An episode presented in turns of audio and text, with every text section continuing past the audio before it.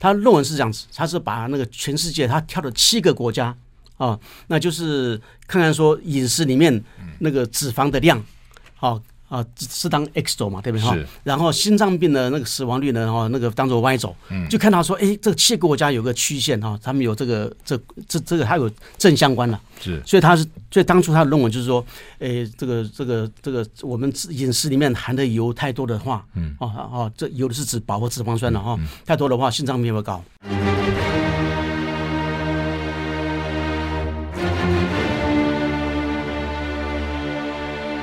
赵少康时间，吃喝玩乐骂，和我一起快意人生。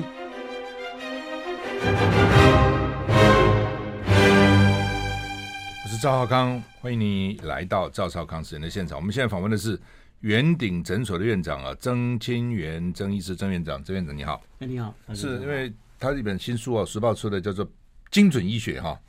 那这个顾名思义就是。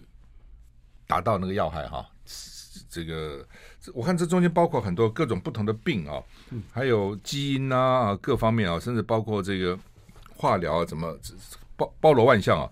那呃，什么时候开始我们这个比较重视精准医学？啊，精准医学这个这个名词是奥巴马在二零一五年一月二十号提出来的。嗯，但是其实这个概念是，我们这个世纪初的时候呢，我们就一直呃希望说能够做到个人化医疗。嗯，哦，但是这个人化医疗这是呃是是基本上是一个理想了哈，只有少数疾病它可以做到个人化医疗。嗯，哦，那是因为因为受限于科技进满进展还没有达到这么理想嘛。嗯，但是到了到了二零一五年的时候呢，那个那个科技已经到了一个地步。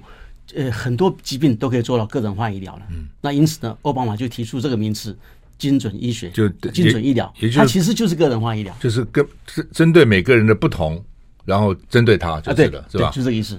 呃，其实就是说，呃，没几年嘛，哈，没几年，五六年哈。那未来会怎样？就是我们是想说，以后的医学会是怎样？呃，以后以后的医学。就应该是个人化医疗，就是就每一个人，诶，他的疾病情况，比如说我们两个人，我们都得一个病，同一个病好的，同一个诊断，嗯，但是我们两个人体质也不一样啊，什么都不一样。那即便得了同一个病，可是得的病因也不一样嘛，嗯嗯，那当然就是要按照你你用你的治疗，我用我的治疗，会有那么大差异吗？啊，会会大什么？会大会有那么大差异？因为是，因为我们正常人生命本来就很复杂嘛。是哦，那这么复杂的情况，如果一个疾病又有好多个病因，嗯，那你是 A 的病因造成这个病，我是 B 的病因造成这个病，那诊断是一样啊。嗯，啊，可是呢，我们原先病的诊断一样，但是来原因不一样，原因不一样，所以要针针对原因来对症下药就是了。嗯，好，那么是不是请这个这个曾医师给我们举几个例子哈？什么叫精准医疗？让我们听众啊能够清楚一点。对对，这个例子我们一个一一个最明显的例子哈，就是肺腺癌。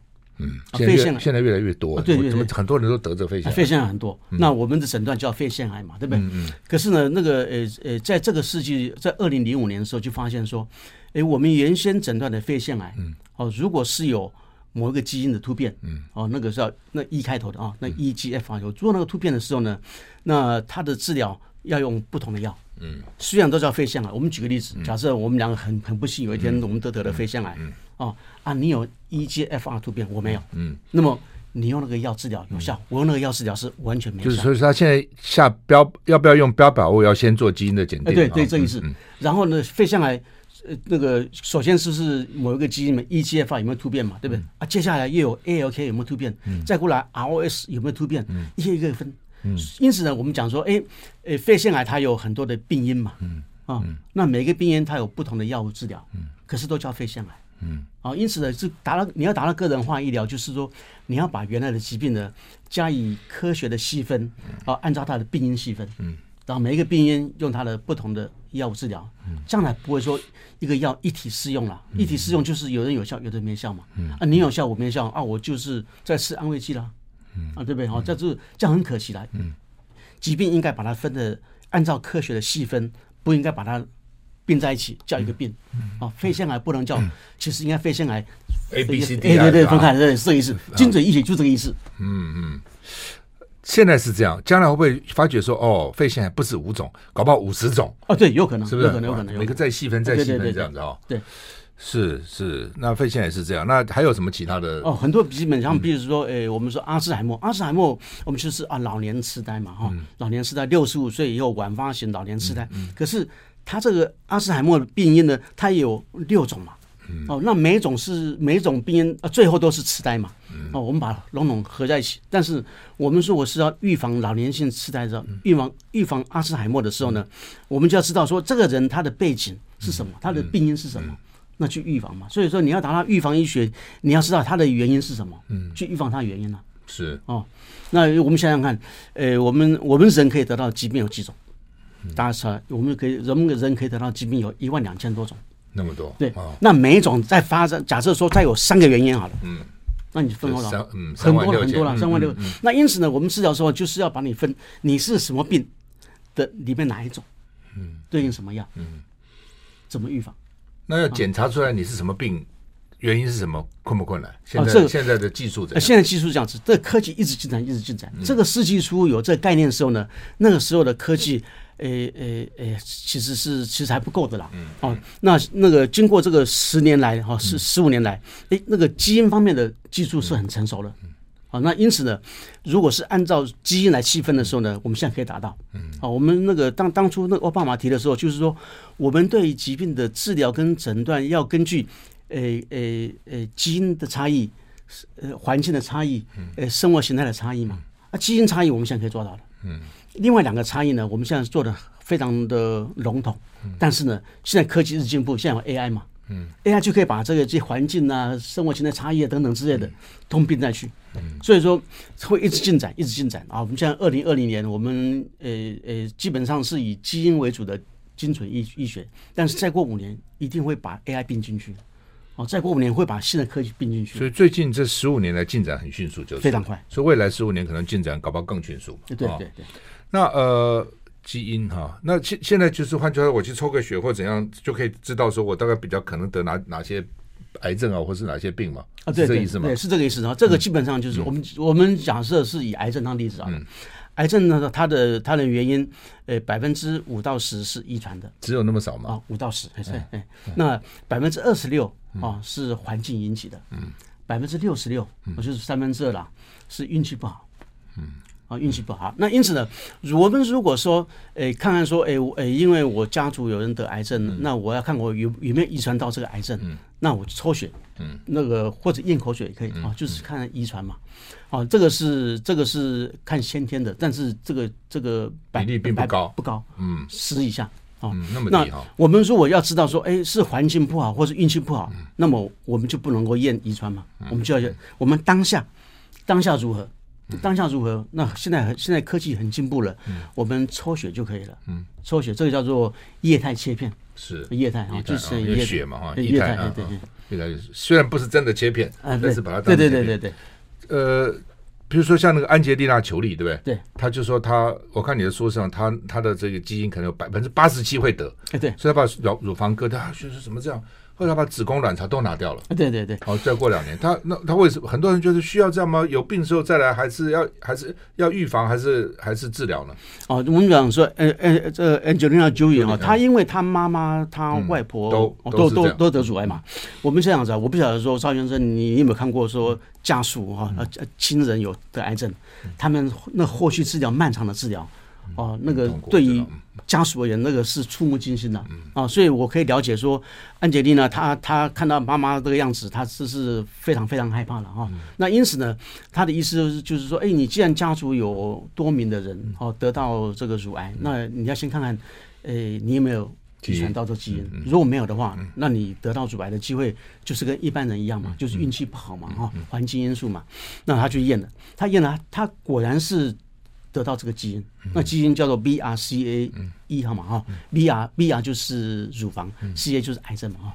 那这个 breast cancer breast cancer BRCA，那因此呢，这个这个基因突变呢，它是个显性的，嗯，好，意思就是说，诶，我们知道显性遗传就是你得到这个基因，你会。你会有这个这个这个表现嘛？啊，显性。那那他们一直帮他计算说，你有得到这个这个这个这个突变是显性遗传，你终其一生有百百分之八十七的机会得到乳癌。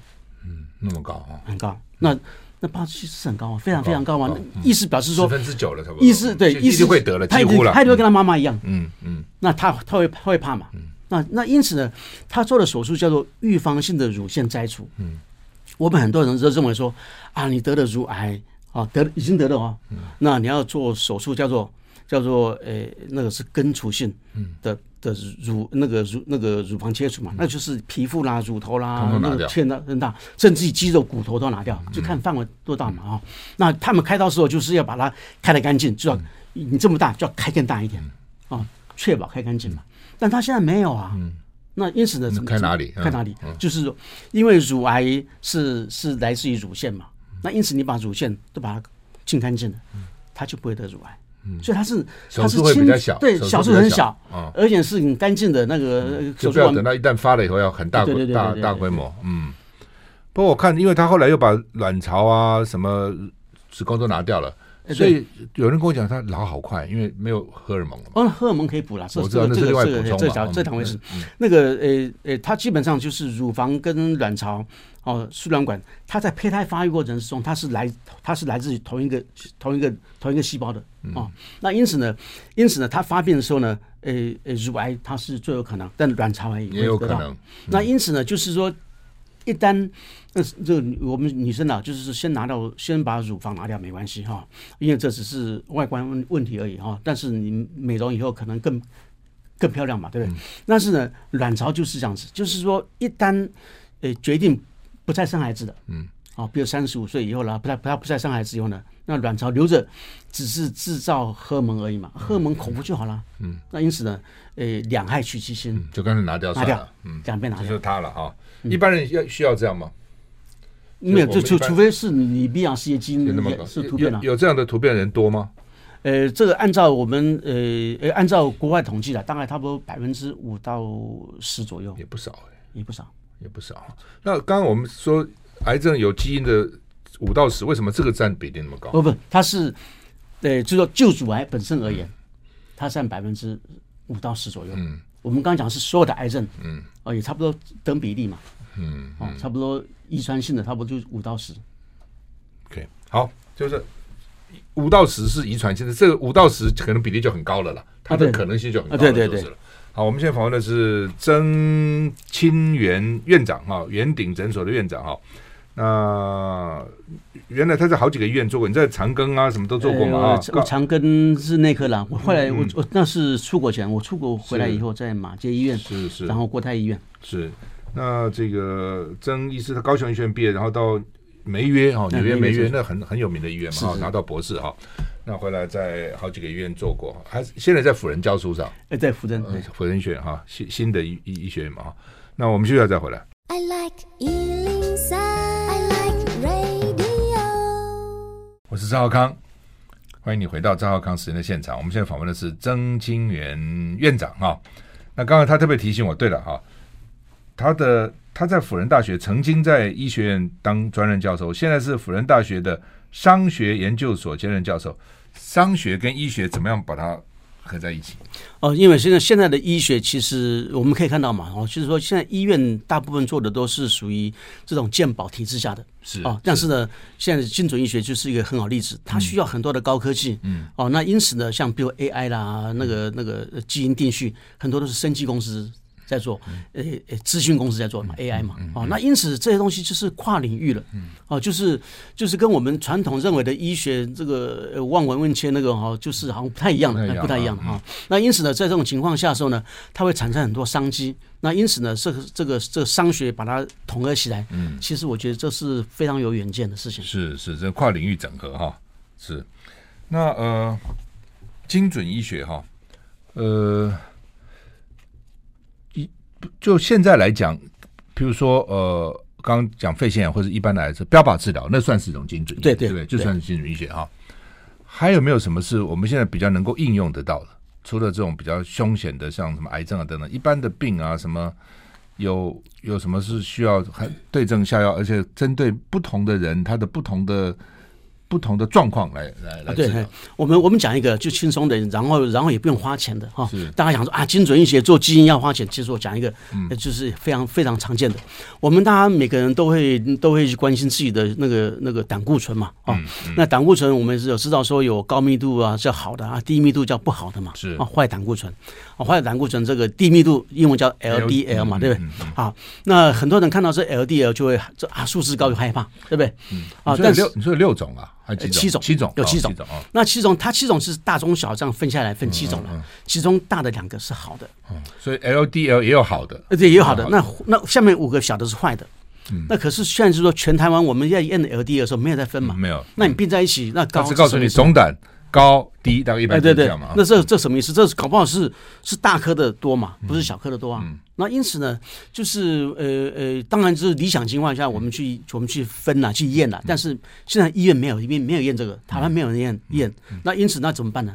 那精准一些就是说，告诉你一个一个一个一个因果关系了啊，就是说那小的那个 LDL 呢，它其实是从大的变过去的。是。那因此呢，我们想说，哎，什么样的原因让它大的变变成小的？我们如果可以把这原因去掉的话，我们就可以不用担心胆固醇嘛。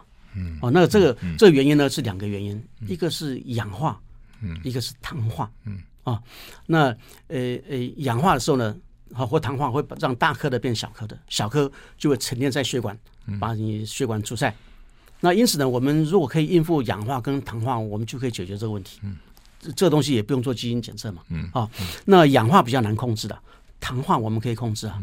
我们只要让血糖保持呃正常，不要不要不要不要不要说超过哦，不要太高，我们就可以控制糖化。一般是一百嘛，好像一百一百上限嘛哈。那我们就是在正常值之内哈，那那那个那个偏低一点哦，不要超过太高，我们就可以让这个糖化作用减少。那么这样在这种情况之下的时候呢，我们就不用担心 LDL 高或低了。嗯嗯，就是。反正不会大颗变小颗，对对对对，对，因为对了，就是很多人都要去验胆固醇嘛，哈，高的叫你吃斯他汀啊之类的东西了哈。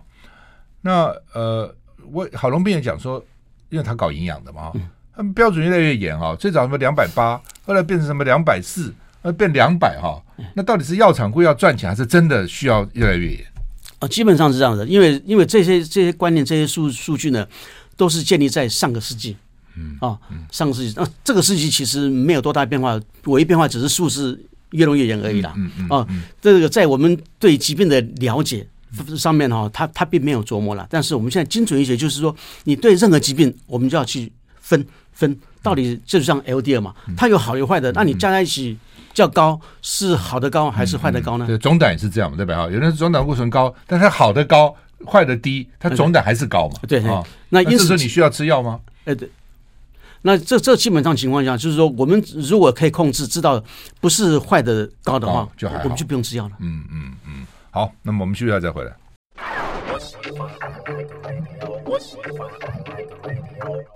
我是赵康，欢迎你回到赵康时间的现场。我们现在访问的是曾清源院长啊，圆顶诊所哈、啊。那呃，就是说，譬如说很多的病了哈。或是很多的营养好了，比如以前讲说不要吃鸡蛋，胆固醇高的人啊。后来去年还前年，美国又说没关系，鸡蛋也没关系哈。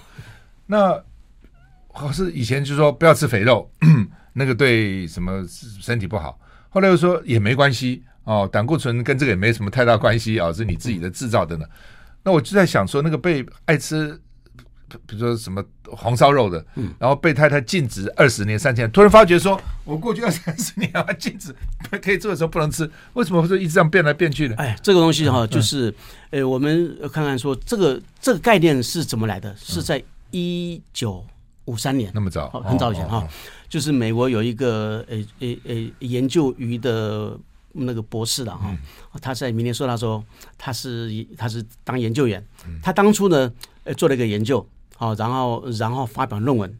他论文是这样子，他是把那个全世界他挑了七个国家啊，那就是看看说饮食里面那个脂肪的量，好啊，是当 X 轴嘛，对不对？哈。然后心脏病的那个死亡率呢，哈，那个当做 Y 轴，嗯，就看到说，哎，这个七个国家有个曲线哈，他们有这个这这这个还有正相关的，是。所以他是，所以当初他的论文就是说，哎，这个这个这个我们饮食里面含的油太多的话，嗯，哦哦，这油的是指饱和脂肪酸的哈，太多的话心脏病会高，嗯，那这个论文一出现以后呢，然后从此以后呢，全世界就跟着那个概念走，一直到现在，嗯，啊，但是呢，那个论文。哦，那是错的。为什么？因为他当初研究的时候呢，他不是研究七个国家，他研究二十二个国家。嗯，他把七个国家挑出来放。如果把二十二个二十二个国家放进去，就没有关系了。啊，所以我们按照现在的观点叫做论文造假。嗯嗯，那我们就一直被那个没有用全部的资料，就是对对对，选择性用选择性的，那是错误的。嗯，那因此呢，我们现在一直概念就是说啊，那个那个就是根深蒂固了嘛。嗯嗯。哦，因为我们都听老师讲嘛，啊，老师要听老师讲嘛。嗯。哦，那样一九五三年那个老师是是好几辈老师嘛。嗯嗯。那因此这个错误观念呢，我们就卡着的。那但是呢，有人去把它解密，那是论文造假等等之类，说啊，那没关系。嗯。可是。这个声音就一直很难够重新哈，就虽然是对的，嗯，可是那个错误的观点太太根深蒂固了，嗯嗯。那那刚刚提到，比如说胆固醇高，现在很多人都高嘛，三高嘛，嗯、那要吃 statin 类的药了哈，嗯。那到底该吃不吃呢？啊，statin 的药那个是是说我们我们如果是年轻人的话，嗯、那么他们统计起来，呃，吃 statin 确实是有帮助，嗯，有帮助。但是呢，我们一旦是过了六十岁以后，嗯，哦，像譬如说我我是六过了六十岁，我特别注意，嗯，哦，那六十岁他们是这样子，有他们有研究，哦，最先是在日本研究，后来北欧也有研究，嗯、哦，好那个论文好几篇，就是说，呃，六十岁以上的人胆固醇越高，死亡率越低，哦，胆固醇越低。死亡率越高，嗯。啊，因此呢，六十岁以上的时候，你千万不要追求低胆固低胆固醇，你除非你想早死啊，嗯嗯，啊，那那另外一个就是说，还有不同的研究，他研究是说，呃，六十岁以上的人，啊，那个他把它分两组，啊，一组人呢，哈，给他吃 statin，一组人不吃，嗯，那在没有吃药之前呢，就先给他测这个认知能力评分嘛，量表评分嘛，啊，吃了过几个月以后呢，再评分一次。就发现说，有吃那个胆固醇的认知能力下降，就降低胆固醇，降低胆固醇，就有点痴呆了。老人痴呆比较，哎，对对，比较比较比较比明显那样哈。所以，所以这跟年龄还有关系。这跟年龄有关系。那其实我们可以了解啊，这个这个就是呃呃，其实其实脑袋瓜里面、脑子里面哈，呃呃呃。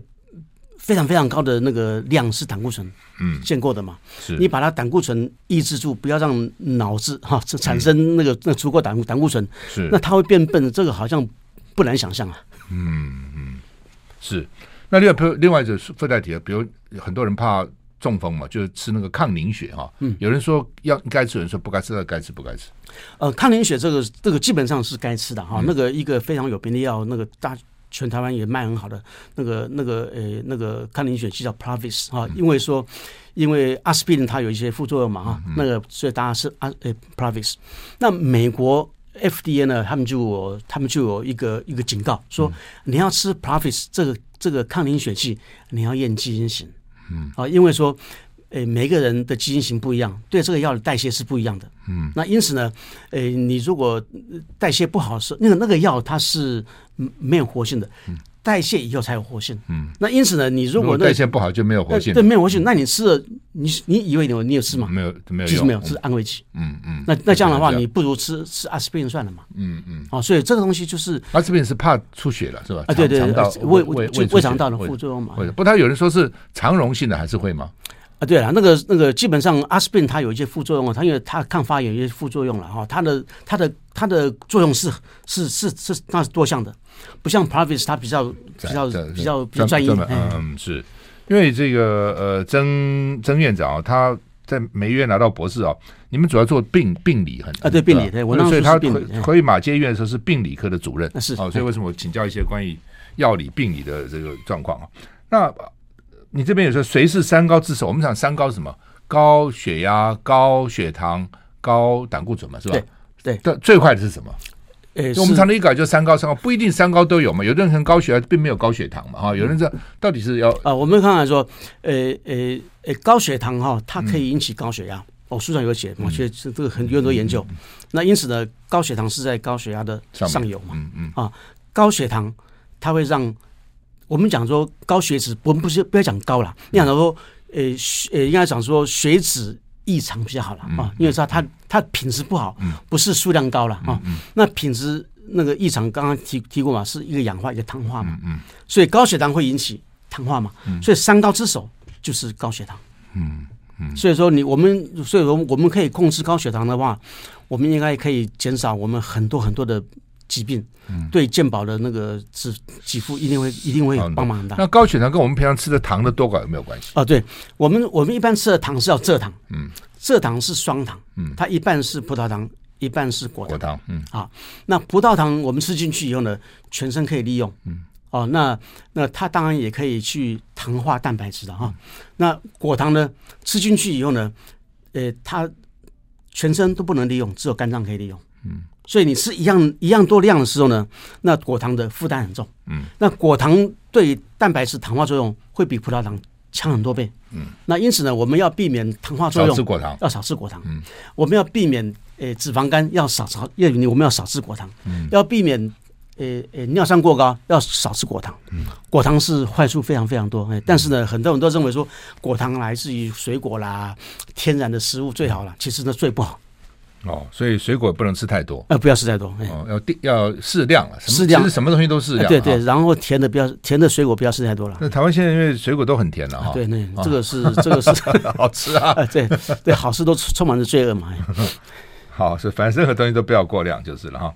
那呃，你这边第五章叫癌症新观念，因为现在很多人得癌症嘛，到底是所谓运气不好？真的是因这运气，你刚刚说六十几趴，什么叫运气不好呢？他运气不好，怎么样？怎么趋吉避凶，避免这个运气不好？对，这这个运气不好这东西，我们我们我们没办法避避免，也没办法选择运气了。运气但哎，对，运气来了嘛啊，就像说你你不能，你没有办法中乐透，就那那这这样中不到嘛。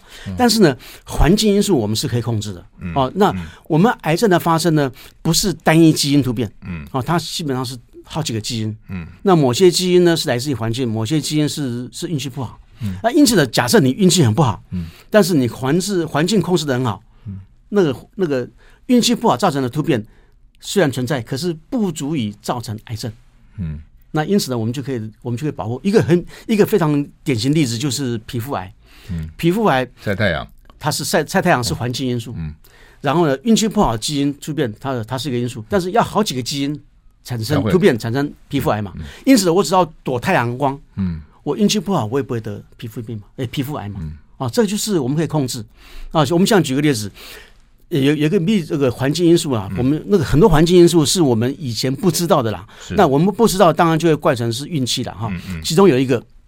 那个那个大肠癌啊，大肠癌是台湾呃国人癌症第一名嘛，对不对？那那个大肠癌的原因是有很多个，其中有一个原因呢，哦，是最近那个诶诶哈佛大学他们发现的，那个是非常夸张，他是发现说，诶，大肠癌上面有一些细菌，嗯，哦，那大肠癌旁边的正常的那个肠的组织呢，没有那个细菌，嗯，诶，他说，诶，这个细菌跟大肠癌有没有关系？嗯。啊、哦，那因因此他们做研究，啊、哦，就是把这个大肠癌呢，哦，移植到老鼠身上，嗯，啊，老鼠长的那个癌症嘛，嗯，啊，然后再把它的癌症切下来，再移植到另外一只老鼠，嗯，再切下来再另外一只老鼠，弄了四只老鼠，嗯，啊，然后再把第四只老鼠那个那个那个癌症切下来，再看有没有细菌，嗯，还是有，还是有，所以是细菌造成的。那甚至于他们这样子啊，那这个这个癌症呢，转移到肝脏以后呢，看看肝脏的大肠，它有没有涉细菌，还是有。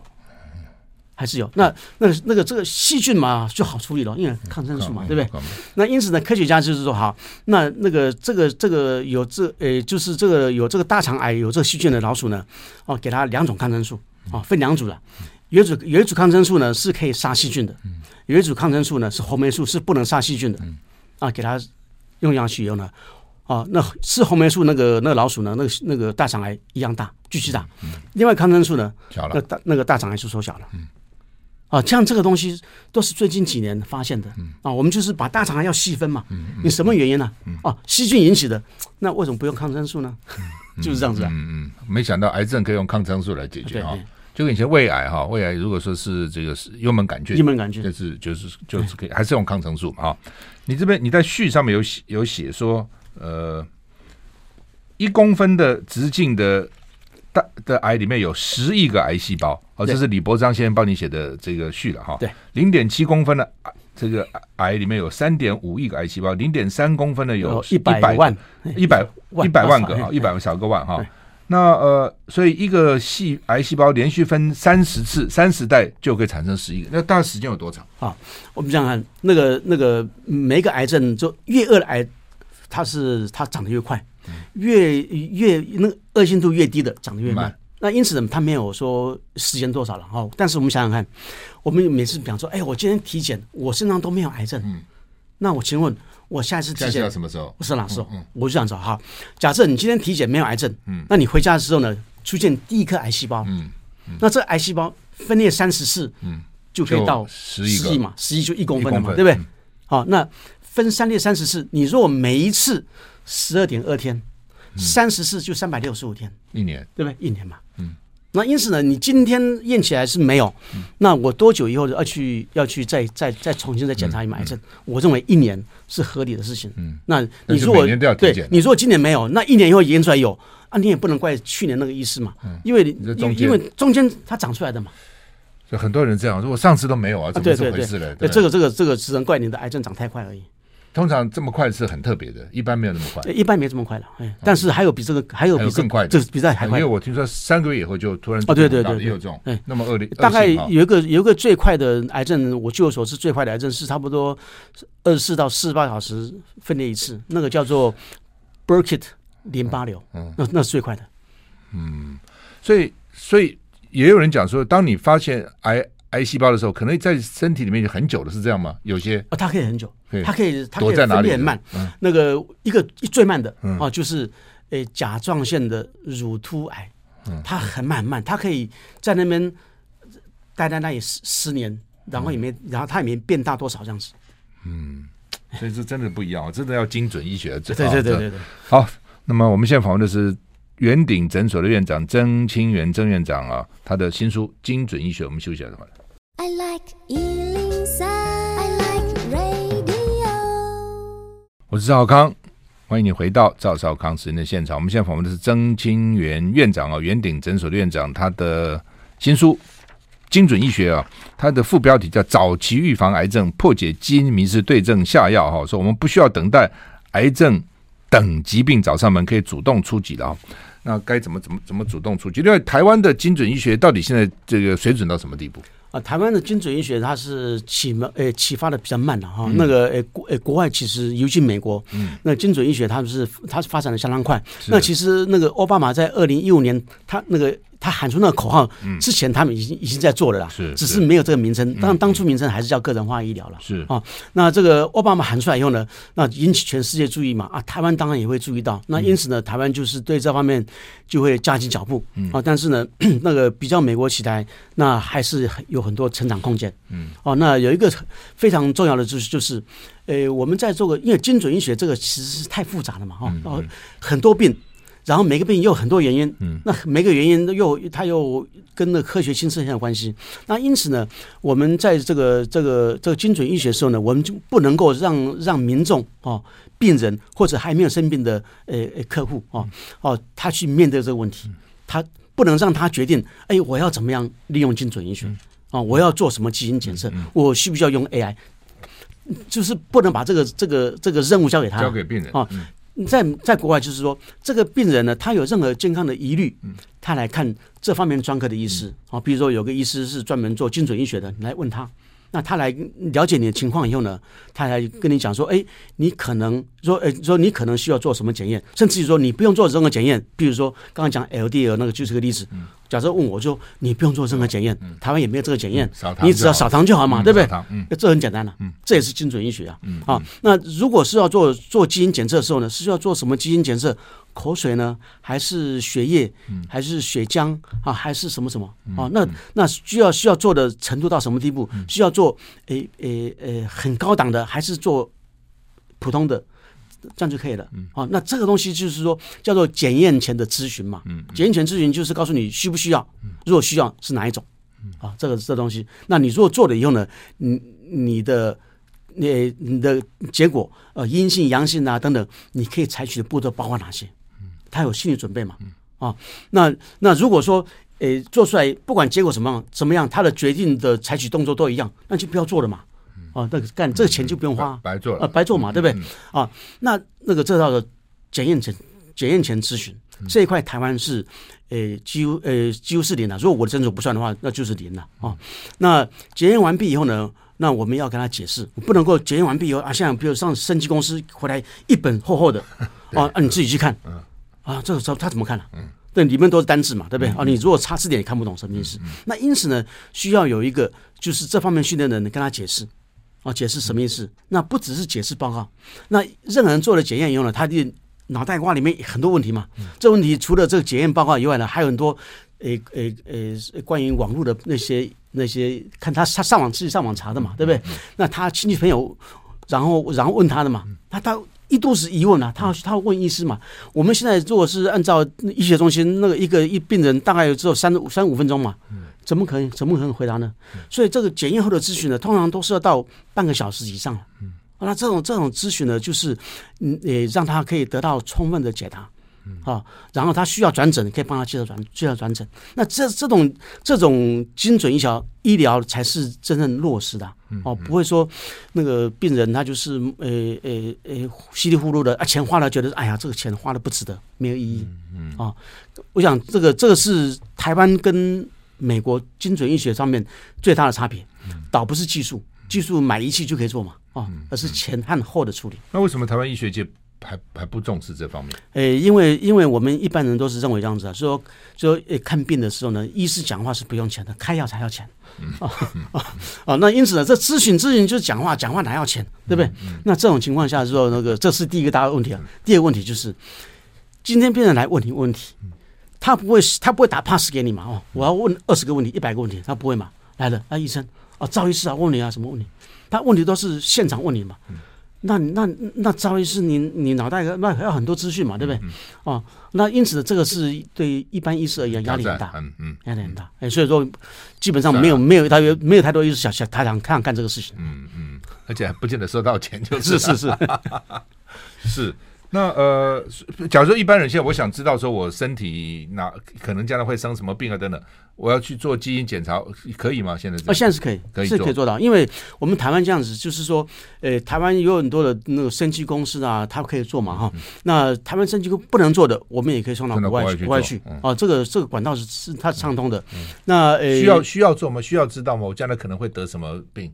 那基本上是这样子啊，就是你比如说你说像。像安吉丽娜，他他需要知道吗？他说我害怕关心，以至于睡不着觉，那他做嘛。他说不害怕，他说我说知道以后他反而怕的话，那就不要做嘛。这是因人而异，就是说生命是复杂的嘛，哈。正常人就是这么复杂，生病以后更复杂。嗯，对，假定说，比如说他的父母他是上代都得某种病，那他是不是应该去做？在他得这种病的可能性有多少？哦，这个这个就我有我自己当例子嘛，我就是这个例子嘛。我我我爸爸是癌症，妈妈癌症，我我家里面很多人得癌症嘛。他们他们他们得的都是不同癌症啊。那因此我也不晓得我自己会不会得癌症，得了癌如果有万有的话是哪一个会？我这这这这不清楚嘛，对不对？但是呢，我是比较像安求丽娜这样子啊，我我我想知道，因为知道以后我可以应付。嗯啊啊，我不像鸵鸟型的了啊。那因此呢，我也不晓得要看什么。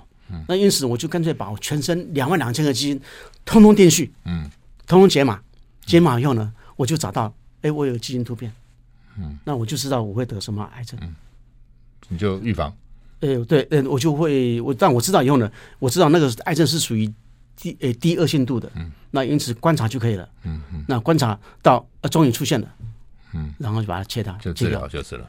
好，那么这个曾清源医师啊，圆顶诊所，我们休息一下再回来。